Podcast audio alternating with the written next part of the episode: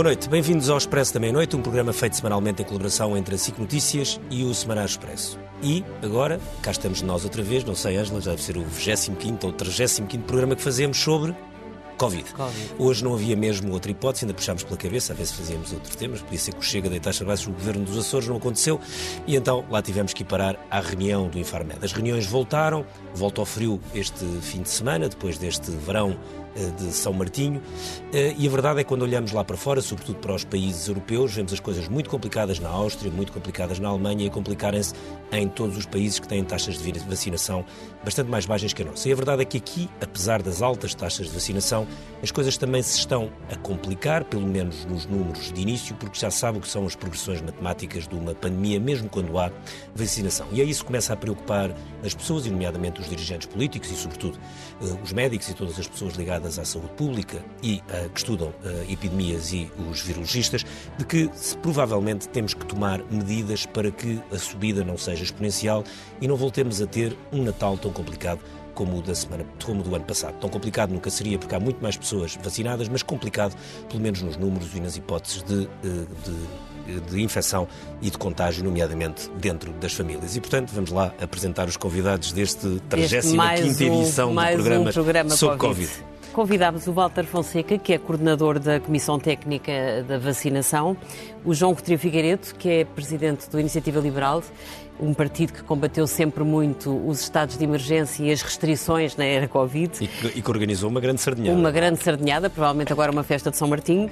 Temos o António Paz Martins, que coordena a Unidade de Cuidados Intensivos Cirúrgicos dos Hospitais de Lisboa Ocidental, e o Nuno Jacinto, que é presidente da Associação de Medicina Familiar.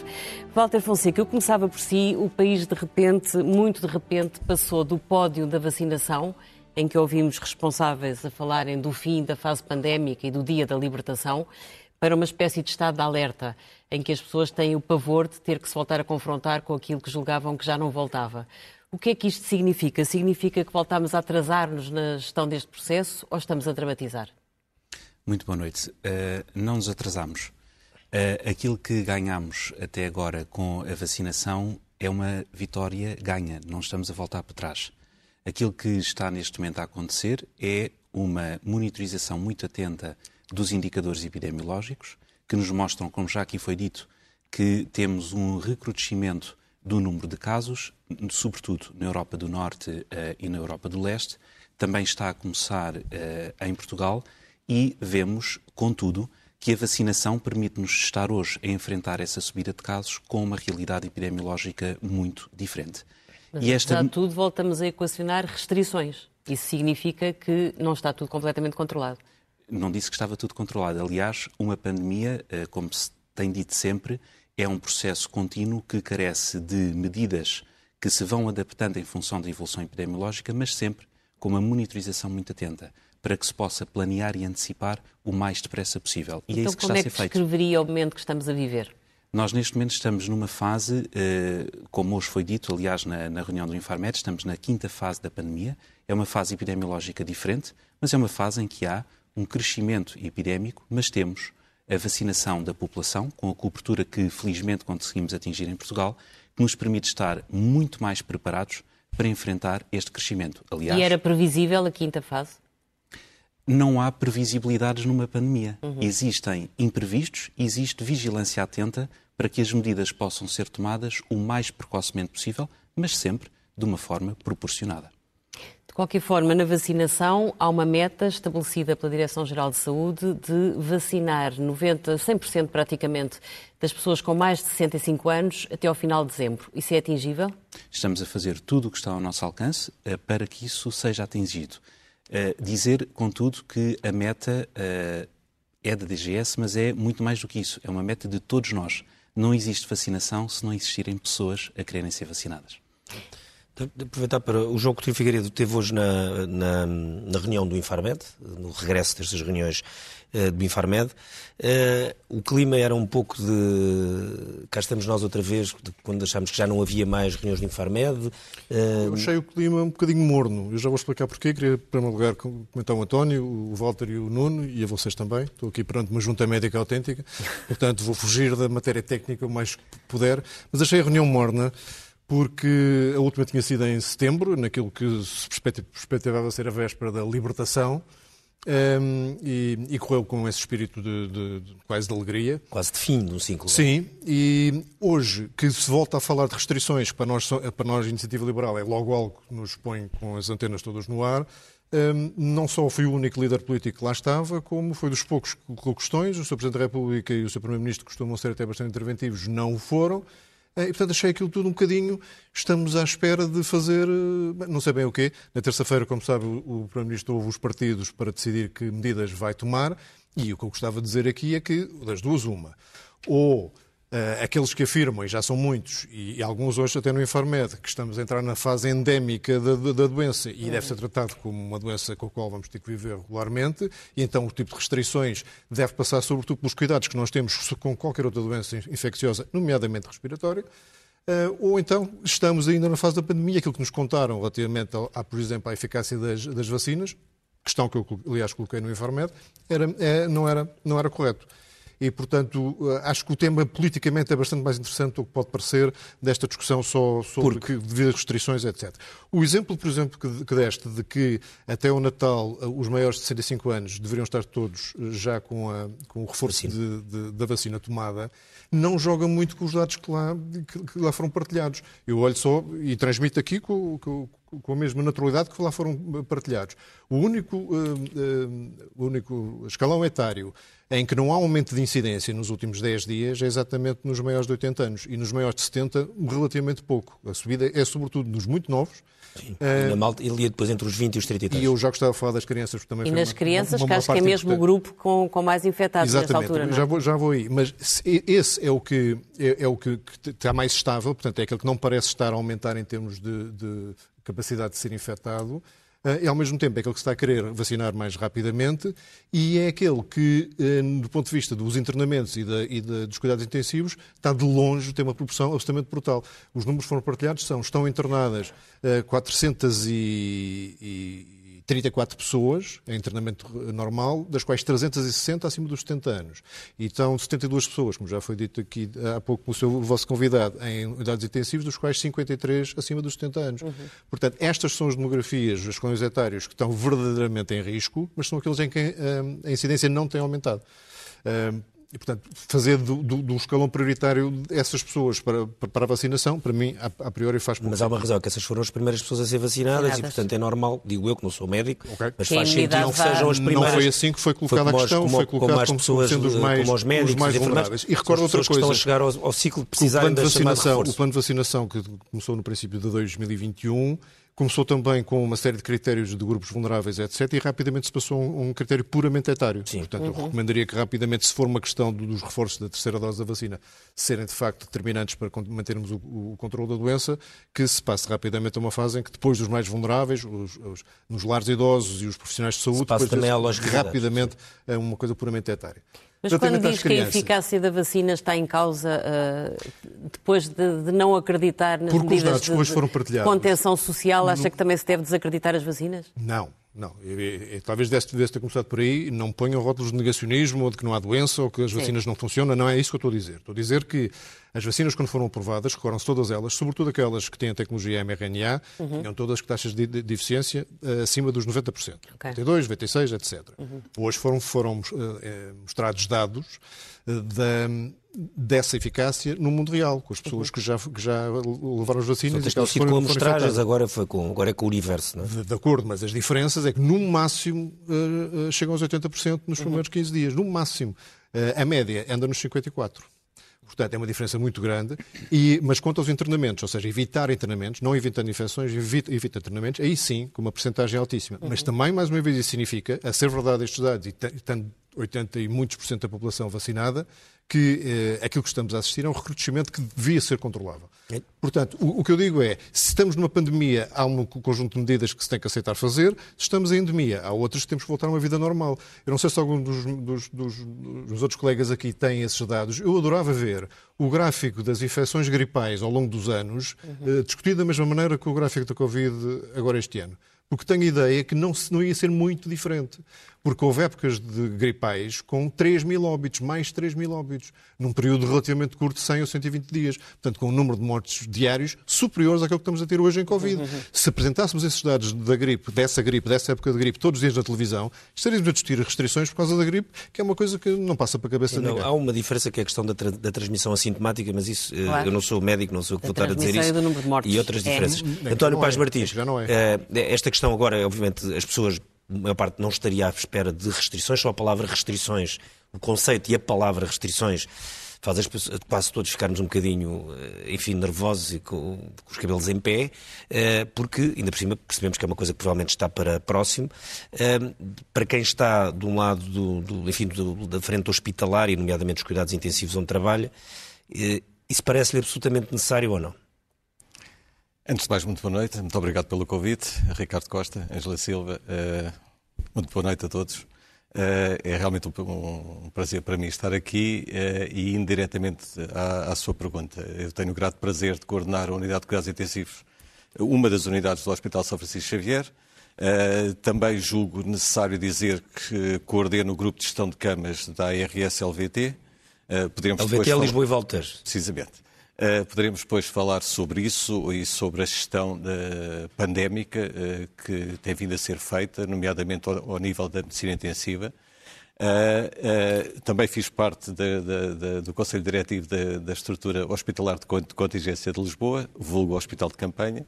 Portanto, desde, desde há dois anos que, digamos, estou completamente embrenhado uh, na pandemia uh, e tentar ao máximo minimizar a pandemia. Uh, realmente, ora bem, é, é importante que transmitamos à, população uma, uma mensagem de tranquilidade. Mas não podemos sonegar que este, o aumento do índice de transmissibilidade, o aumento da incidência, se bem que, como diz o João, e muito bem, ele tenha a ver sobretudo em, em, em, crianças e adultos jovens, mas o, o, problema é a transmissão dessa, doen dessa da, da, doença em si a, a, aos tios, aos avós, enfim.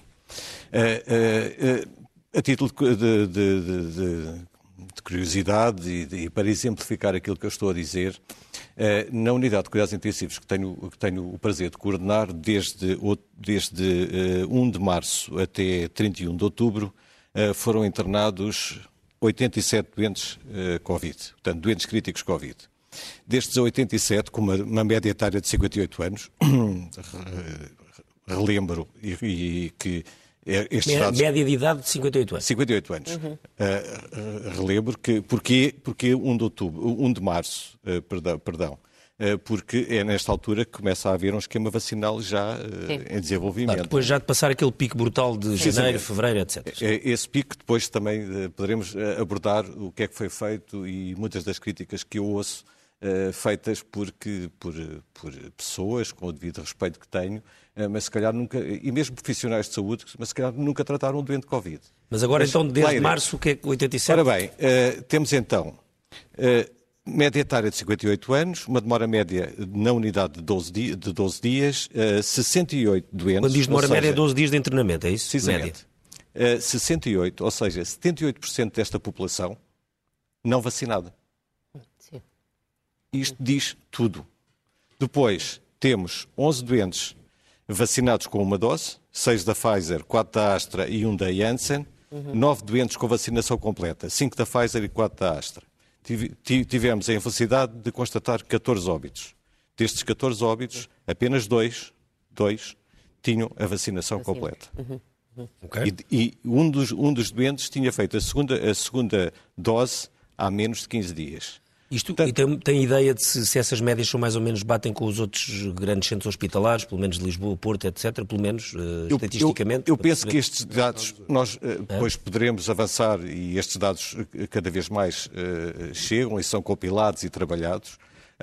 eu penso que são transversais, uhum. digamos, às unidades de cuidados intensivos de, de, do país. De qualquer maneira, uh, o porquê? Uh, pergunta-se e pergunta-se muito bem. O João dizia: estamos numa endemia, estamos numa pandemia.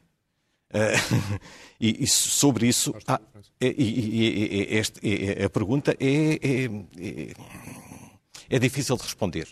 Mas, de qualquer maneira, eh, nós optámos, e nós, em termos de, de, de, da Comissão de Acompanhamento da Resposta Nacional em Medicina Intensiva, da CARMI, e da ARS, do Grupo de Gestão de Camas, posso-vos dizer que ainda esta semana tivemos uma reunião em que decidimos elevar o número de camas disponíveis críticas, camas críticas, para doentes Covid.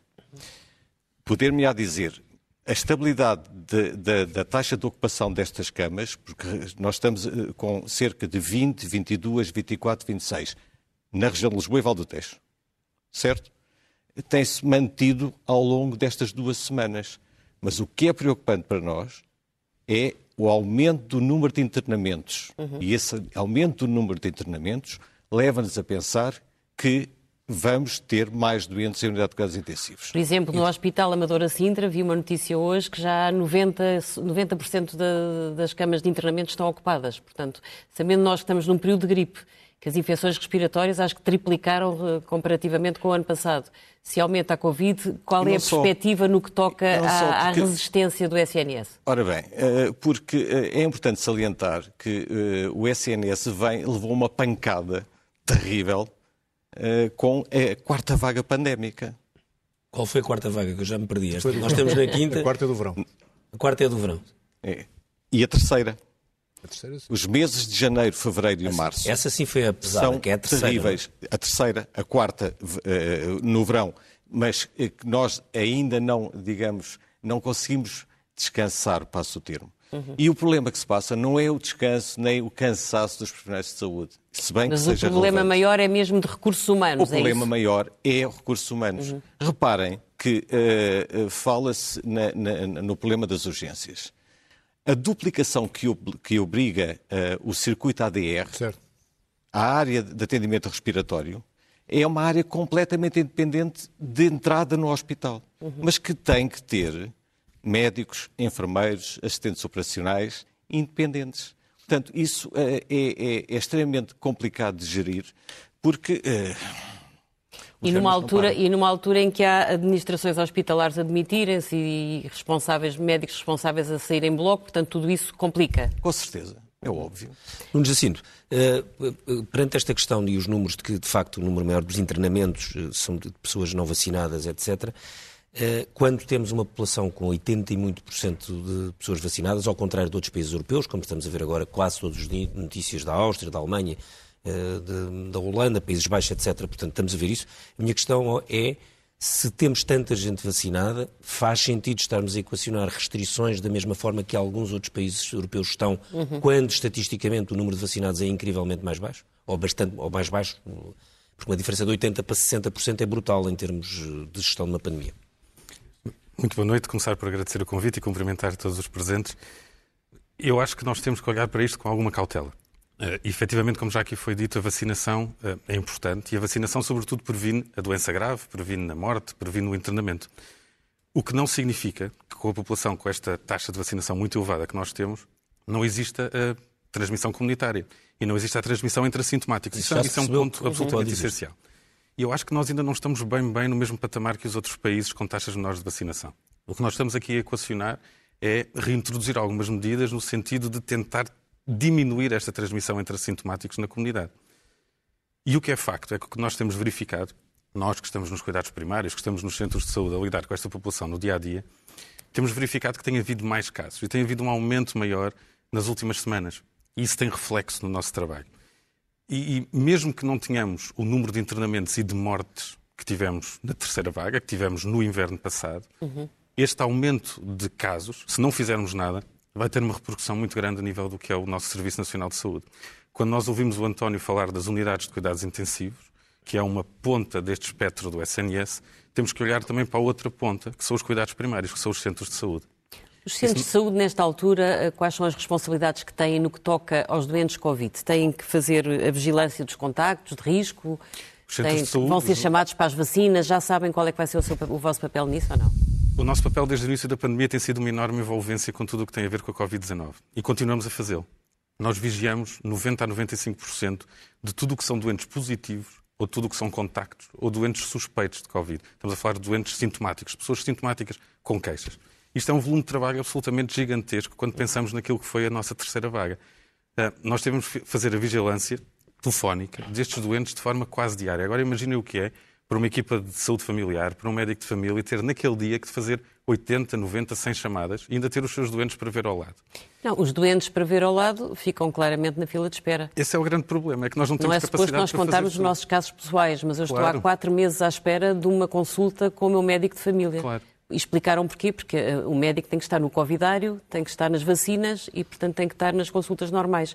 Ora, se isto voltar a agravar-se, como é que os centros de saúde vão aguentar? Não vão aguentar. A questão é essa. Tal como se dizia há bocadinho, nós não temos recursos humanos e nós não conseguimos estar em dois sítios ao mesmo tempo, nem podemos fazer omeletes sem ovos.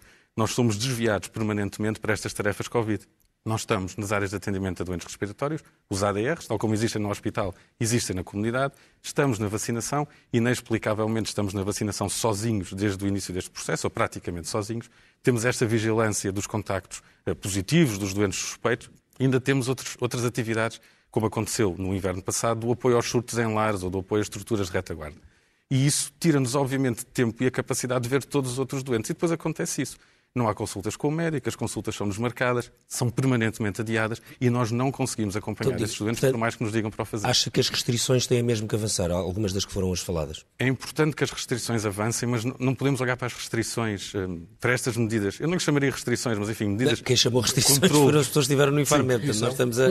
E são restrições. algumas medidas de controle, enfim, mas sobretudo não podemos olhar para elas de forma isolada. Se nós não reforçarmos os recursos humanos do SNS, por muitas restrições que façamos, vamos continuar a ter aquilo que tivemos o ano passado, não a nível de internamentos e não a nível de mortes, isso é óbvio, mas vamos ter uma sobrecarga gigante nos centros de saúde. Falhando os centros de saúde, vão falhar as urgências a seguir, falham as urgências, falham o internamento e falha tudo isso. João, vocês na Iniciativa Liberal muitas vezes olham para, este, para estas questões das restrições do ponto de vista enfim, das liberdades individuais, mas um bocado, muitas vezes acusados de não olhar para o fim da linha. Que o fim da linha é, são estas pessoas que aqui estão, uhum. que é, nós sabemos que há de facto crescimentos às vezes exponenciais não, do ponto de vista o fim da linha não é esse.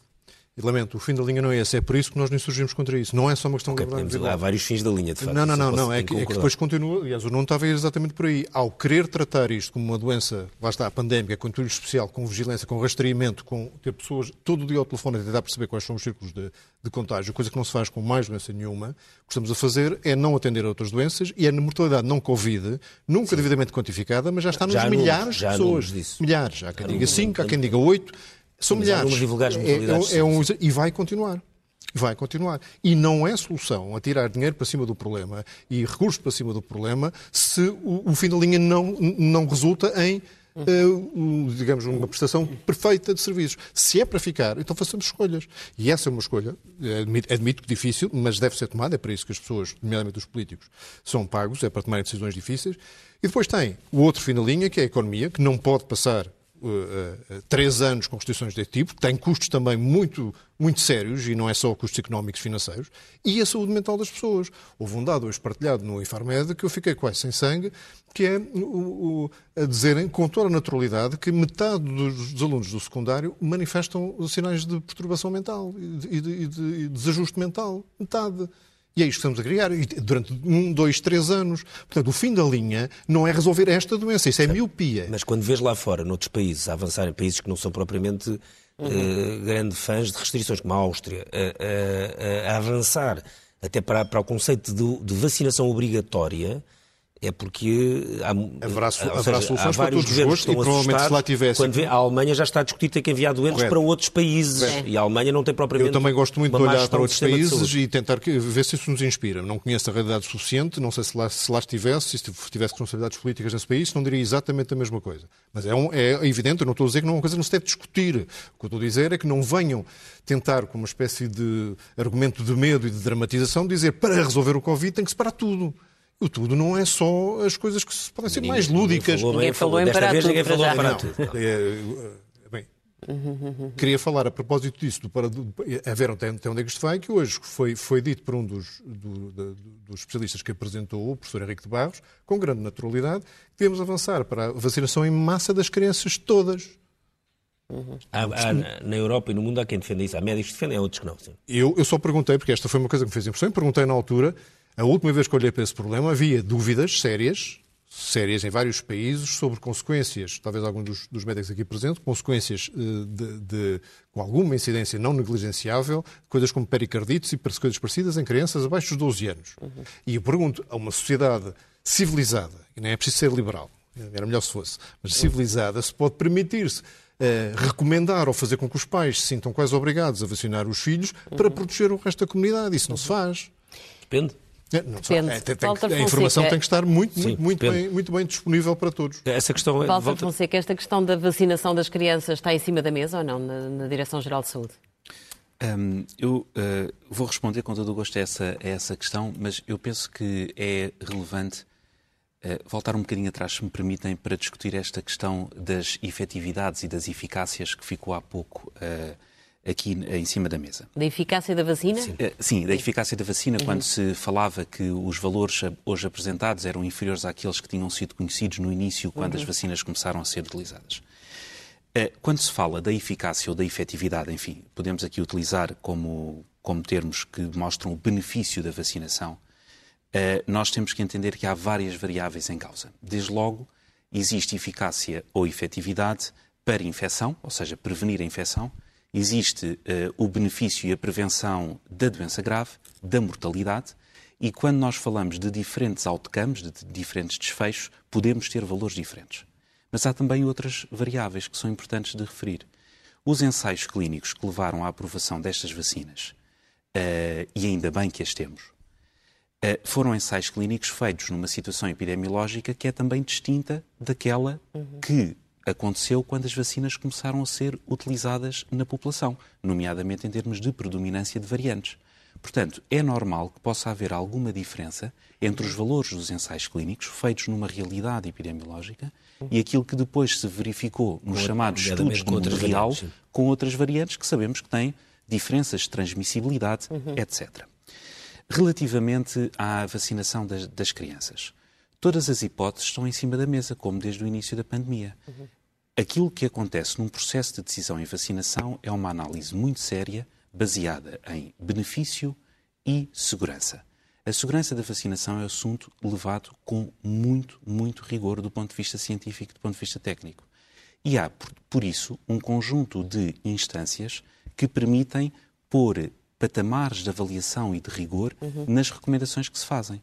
Começa, obviamente, por uma análise de qualidade, segurança e eficácia dos ensaios clínicos pela Agência Europeia do Medicamento, que é o primeiro passo, a partir do qual, passando um determinado conjunto de cut-offs, as vacinas passam a estar disponíveis para utilização. E esses passos e, ainda não foram dados. Portanto, e esses passos para as uhum. idades dos 5 aos 11 anos não foram ainda dados. É provável, é provável que haja decisões nos próximos tempos, é quer da EMA, quer Sim. da, da FDA americana, Exatamente. etc. Uhum. Quando eu digo não, não foram ainda dados, não significa que o processo não tenha sido não iniciado. Não há uma decisão ainda final. Olha, e deixa-me perguntar-lhe outra coisa. Eu acho que em Portugal, apesar de tudo, há uma grande confiança nas vacinas, viu-se isso, não é? Pela grande aderência da população. Agora, há dúvidas sobre o comando do processo Houve muito esta polémica de, de, com a saída do vice-almirante e tal. Bom, o atual coronel que está à frente da Task Force veio hoje dizer que é preciso um reforço da estrutura. Ou seja, ele, de certa forma, admite que há aqui alguma falta de meios também a nível de, do processo de vacinação. Uh, o, que é que, o que é que se pode esperar nessa frente? Bom, eu posso, uh, o que se pode esperar é que todos os processos são sempre processos de melhoria contínua. Eu, relativamente à, à implementação uh, do, do, processo logístico, não, não participo nele, uh, apenas uhum. estou na, no componente técnico da, da, emissão de recomendações de vacinação e por Mas isso... tem a noção de que é preciso reforçar a estrutura ou não? Eu tenho noção que a estrutura precisa de fazer aquilo que tem que fazer. E aquilo que temos que fazer é um objetivo muito sério, que há pouco comentávamos, que é a vacinação das pessoas mais vulneráveis até uh, ao final deste ano. Esta ideia de que com a saída do Almirante as coisas começaram a correr pior é um mito ou é uma realidade? Apesar de tudo, as pessoas voltaram a ver nas televisões pessoas idosas em filas, em cadeiras de rodas, horas à espera, isso não tinha acontecido durante meses. Um, isso está associado à, à, mudança do coordenador da Task Force ou é uma mera coincidência? Olha, eu não sei se são mitos ou não, mas há uma coisa que eu posso dizer. As histórias das pandemias contam-se no fim. E nós ainda estamos a aprender com este vírus e ainda estamos, uh, uh, ao longo da pandemia uhum. uh, ou da doença, se não quisermos aqui entrar na discussão, que é uma discussão bastante interessante, entre endemia e pandemia, mas ainda estamos neste processo.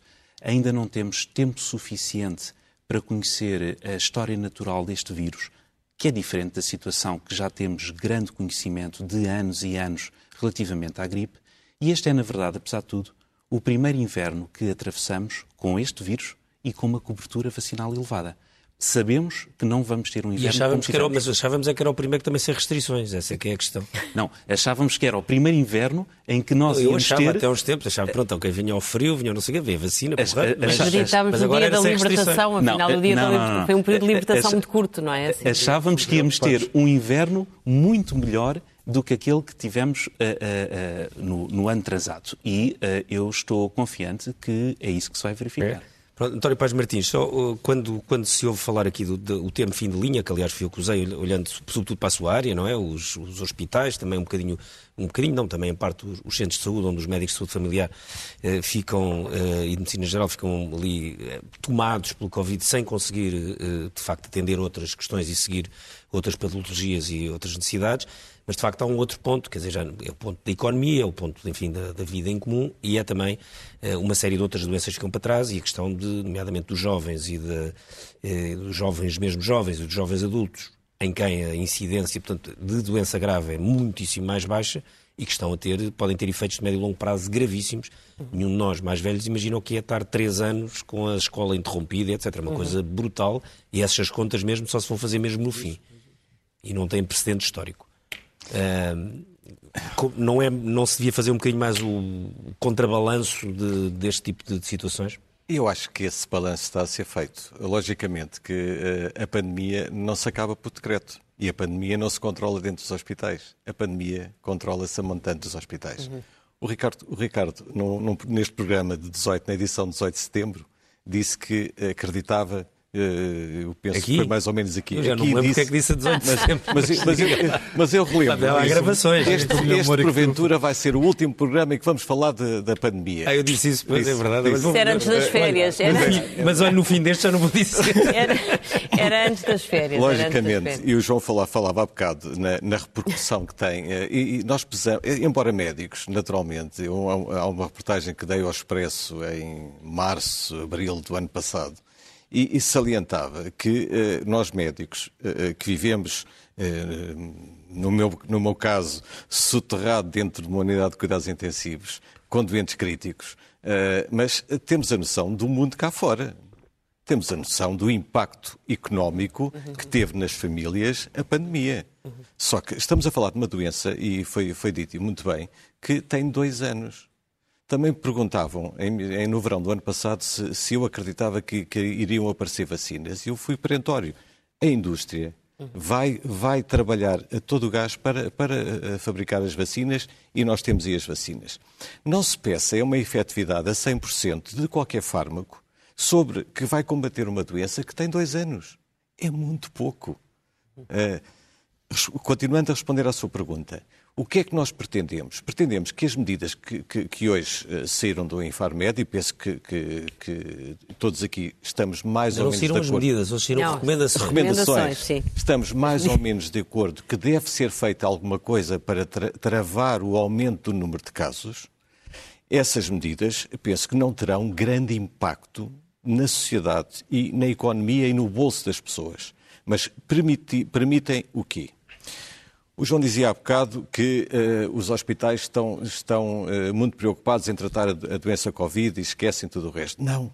Nós queremos é que a doença Covid tenha um patamar residual Que não comprometa que não comprometa tudo, tudo o resto. Repare que a maioria dos hospitais, e o meu centro, o centro hospitalar onde eu trabalho, está a fazer um enorme trabalho de recuperação nas listas de espera, quer de consultas, quer de cirurgias. As unidades de cuidados intensivos têm taxas de ocupação muito elevadas, precisamente porque a grande cirurgia, e, e é inegável, há muitos casos clínicos que nós não víamos há, há anos, precisamente porque. Absolutamente. E nós queremos é que alocar o maior número de camas, nomeadamente cuidados intensivos, que é aquilo que me diz respeito, ao tratamento da doença. Eu não quero dividir doentes Covid e não Covid. Não quero. Fui obrigado a fazê-lo. Mas quero deixar de fazer isso. Eu quero. A minha unidade tem nove camas, tem dois isolamentos. Neste momento eu tenho lá um doente Covid internado. Esse é o patamar que eu aceito. Agora, eu não aceito é ter que abrir unidades atrás de unidades atrás de unidades e ter 400 doentes internados em cuidados intensivos Covid.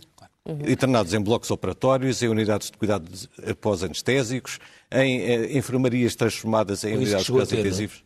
Chegou, chegou. Nós tivemos quase 380 doentes internados Covid internados em cuidados intensivos. Uhum. Tivemos mais de mil doentes internados em enfermaria. Uhum. Foram meses muito complicados.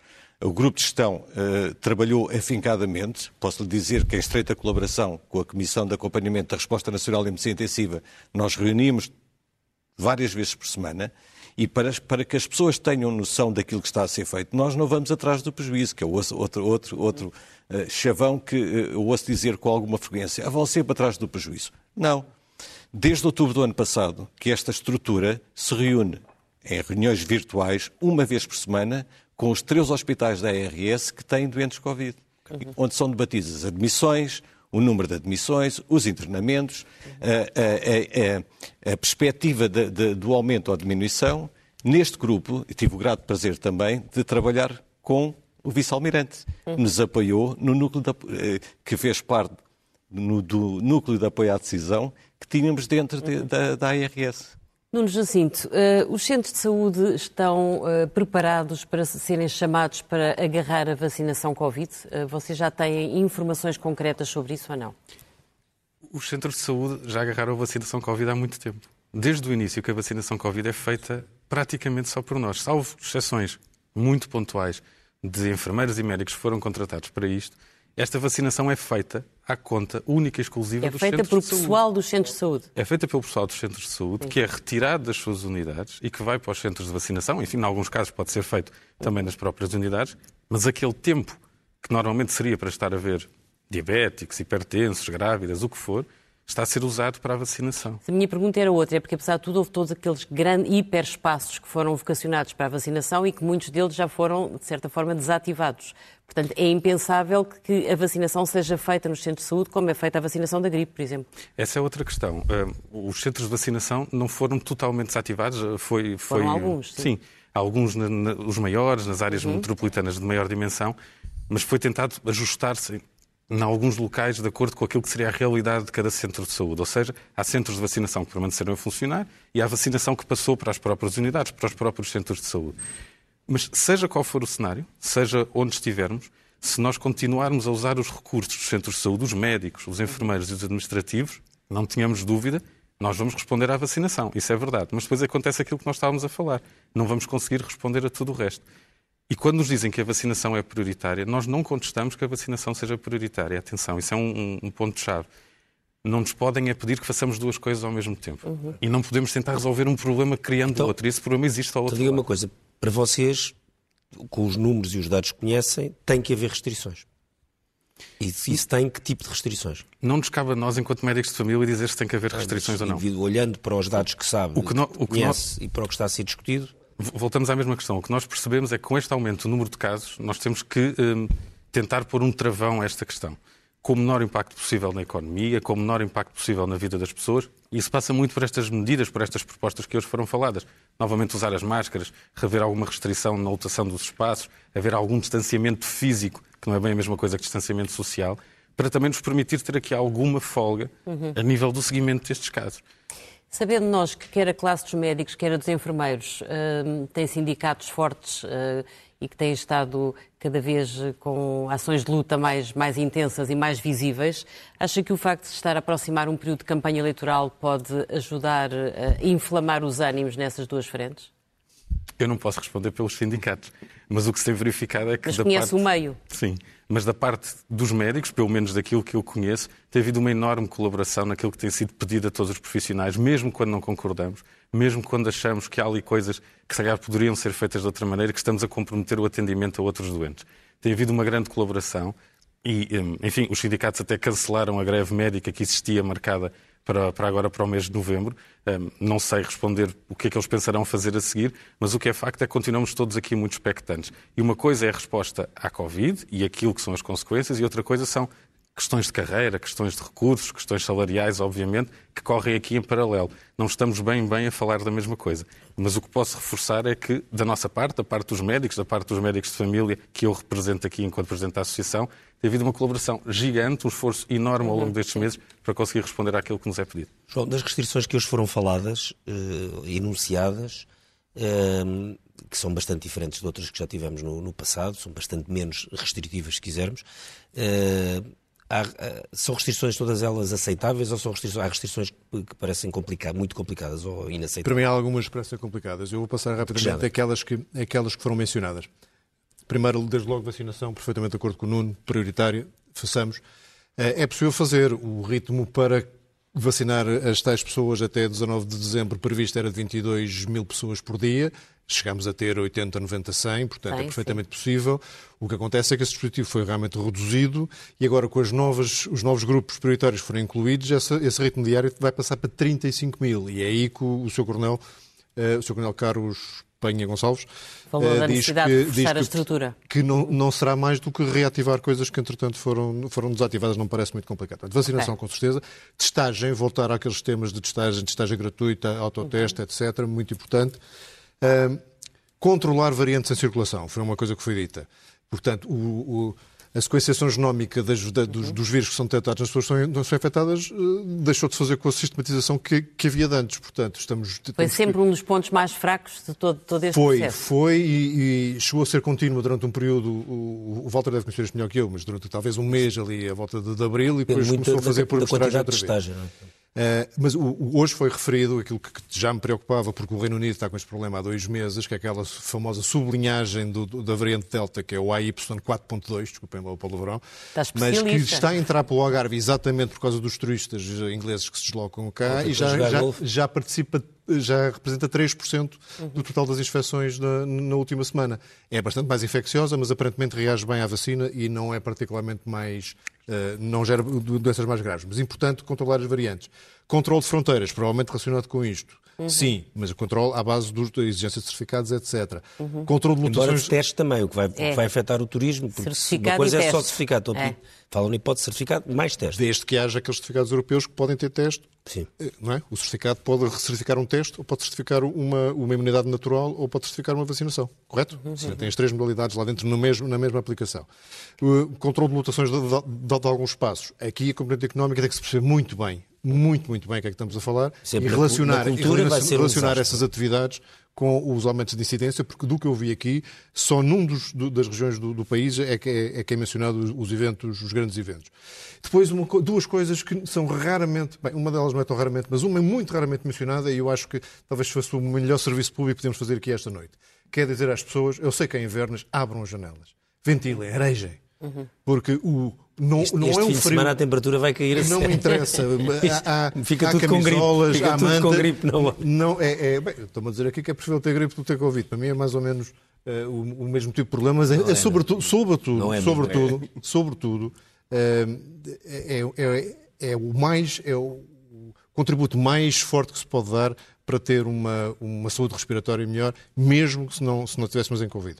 É andar, acha... a, andar na rua. Desculpa? Que medidas é que acha que deviam ser eh, pensadas? Esta, esta certamente. E as medidas individuais que, de, pela primeira, pela primeira Não, mas para vez... o Natal, ia-lhe perguntar, que cuidados é que acha que, de, que era a altura de começar a pensar preventivamente para o Natal, Bom, tendo nós o trauma do ano passado, a situação não é igual. Não é igual. Mas apesar de tudo, é eles igual, desaconselham ser... ajuntamentos de mais de 50 pessoas, as festas natalícias não certo. vão tão longe mas uh, defende ou não que se de fazer alguns alertas relacionados com o Natal? Não, alertas com certeza. Eu acho que a informação, e, e acho que um dos problemas que estamos a viver hoje, e este, começámos por falar na vacinação hoje, é um dos problemas é que as pessoas, como estavam à espera que a vacina, a vacina resolvesse todos os problemas, estão com muito mais reservas de, tomar a terceira dose, porque afinal parece que não serve para muito. Não, serve, serve para bastante, tomem-na.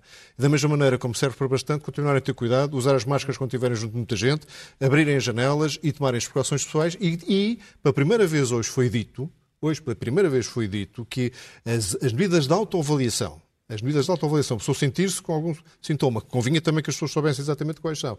E, e se for, for testar e se autoisolar, é muito mais eficaz do que estar à espera que os centros de saúde façam uh, mil telefonemas por dia para, para, para, para forçar o isolamento. Então, mas visto Portanto, assim, os grandes problemas das medidas restritivas vão ser as dos espaços eventualmente de limitações nos restaurantes, Isso- isso- as questões dos, do- de- de- enfim, dos espaços comerciais e a questão toda dos espaços de, de- espetáculos, cultura, lazer, etc. Aí é que a grande macha- machadada pode ser Isso é maior. que seria, e, e- e quanto a isso não vemos necessidade. Francamente não vemos. Não vê necessidade? Não. Mas, por exemplo, vocês, por exemplo, vão ter um hoje- congresso, há um congresso do Chega, depois há um congresso do PSD, aliás, depois o vosso acho que ainda é antes do PSD. Uhum. Ah, como é que esses congressos vão ser? Os outros não sei, mas... Veremos quando lá chegarmos, mas faremos com certeza de uma forma responsável e tão livre quanto possível.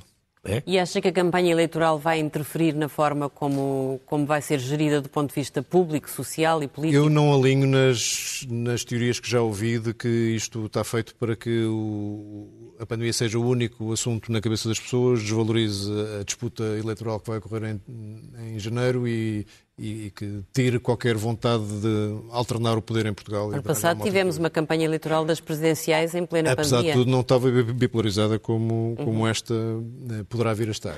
E, portanto, não alinho nessas, nessas eh, discussões e acho que devem ser mesmo discussões separadas. Eu, da minha parte, fa- falei separadamente. Quero perceber as questões técnicas que estão por trás das medidas que irão ser recomendadas.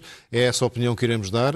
Para cada uma delas, se achamos que funciona, se achamos que não funciona, se achamos que é proporcional, se achamos que não é proporcional e comportar-nos política e pessoalmente em cada momento de acordo com a melhor informação disponível. Isso, quando isso não há dúvida, não vamos misturar isto com campanha, a menos que o Governo faça, e não me espanta nada que venha a fazer, eh, atrapalhada da grande relativamente à gestão desta parte da pandemia, como na altura, mesmo fora de campanha, os criticámos fortemente. Não podem dizer que a iniciativa liberal não chamou para atenção muitas vezes para coisas que estamos aqui a discutir, a menos que isso aconteça, e então estamos a falar de competência de quem não merece continuar a- a governar, e aí estaremos à vontade para fazer política com isso, mas não com as medidas de restrição em si. Walter Fernandes, está prevista alguma campanha especial para sensibilizar as pessoas mais renitentes a irem à vacinação, nomeadamente os jovens, já que é a segunda faixa que tem maior número de casos e que provavelmente está mais descontraída do que todos os outros? Uh, sim, claro. Desde, desde- a- a questão da, da informação às, às pessoas, à população, a todos nós, é, é, é muito importante. Aliás, é. é- Uma coisa é a informação. Vocês, campanhas direcionadas, Vou- nunca foram muito por aí, não é? Uh, não, fomos uh, em, vários, em, vários, em vários momentos.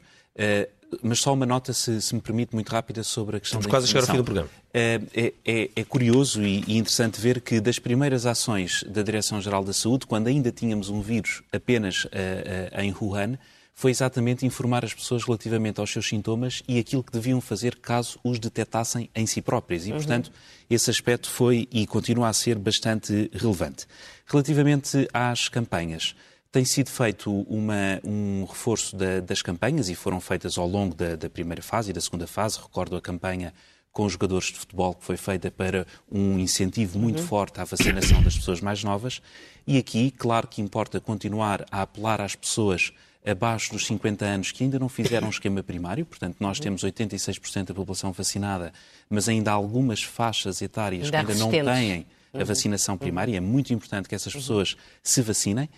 Uh, e, claro, que há agora uh, uh, não só informação, mas campanhas, apelo à vacinação de reforço, que, como também aqui foi dito, e acho que isso é absolutamente consensual, a vacina tem um grande impacto e as pessoas devem ser, ser vacinadas com reforço. Aliás, a necessidade de um reforço não é uma surpresa. Grande parte das vacinas que temos no Programa Nacional de Vacinação tem mais do que uma, duas, três doses para que as pessoas atinjam a sua proteção máxima, que é isso que Aqui é a questão de não saber o que é que se passa a seguir, mas Não temos estamos, tempo. estamos a viver em tempo real. Se vamos às primeiras páginas do Expresso, o jornal eh, já está disponível para os assinantes digitais desde as 11, agora a partir quem não tiver em digital pode comprar amanhã.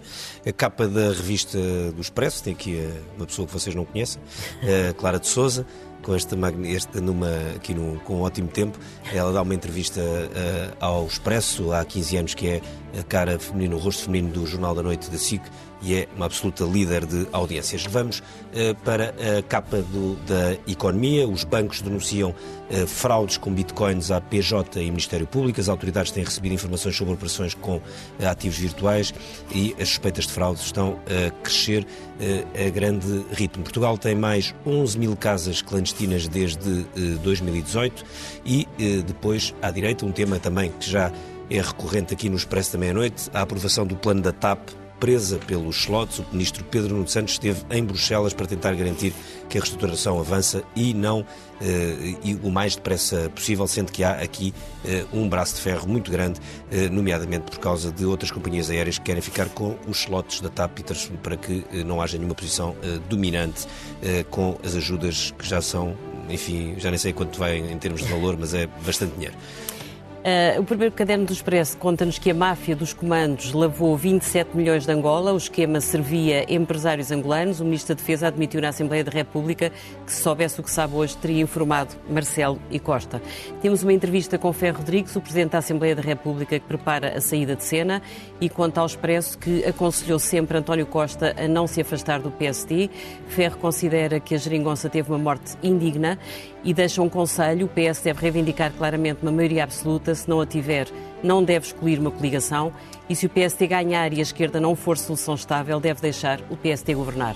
No PSD há duas conselhias de Rio Rio que ganham corrida às cotas. Houve uma corrida ao pagamento de cotas no PSD, pode levar mais 5 mil militantes às diretas e aumenta, portanto, a expectativa. Depois há uma questão relacionada com o preço de, dos produtos, que está a ser uh, prejudicado pela crise energética. Ovos, pão e carne já subiram de preço. Gouveia e Mel já tem plano, desta vez para liberar a Marinha. Com críticas ao presente, o vice-almirante escreveu um programa para o futuro da Armada. Há 11 mil novas barracas e casas ilegais e temos um trabalho sobre a Bloom, a droga que está a enlouquecer a Madeira. E a Madeira já também já está com mais uma, com, essa sim com outro tipo de... de Loucura. De, é? Parece a Áustria. Está melhor tempo na Madeira do que na Áustria. não dá, Áustria, só não dá para fazer ski. Uh, termina aqui o Expresso da Meia-Noite, que não foi enfim, desta vez não vou dizer que é o último sobre não, Covid, porque, enfim, cheira-me que até ao Natal ainda vamos fazer, vamos fazer alguns. Uh, alguns. mas também vem aí a política, cheio com eleições nos partidos e congressos e é. uma coisa, e portanto também teremos aqui um alguma, alguma variedade. Cá é. estaremos na próxima uh, semana. Uh, já a seguir tem aquele programa cujo nome estamos legalmente impedidos de dizer. É natural que também falem de Covid e de outros assuntos, provavelmente mais divertidos. Boa noite. Até para a semana. semana.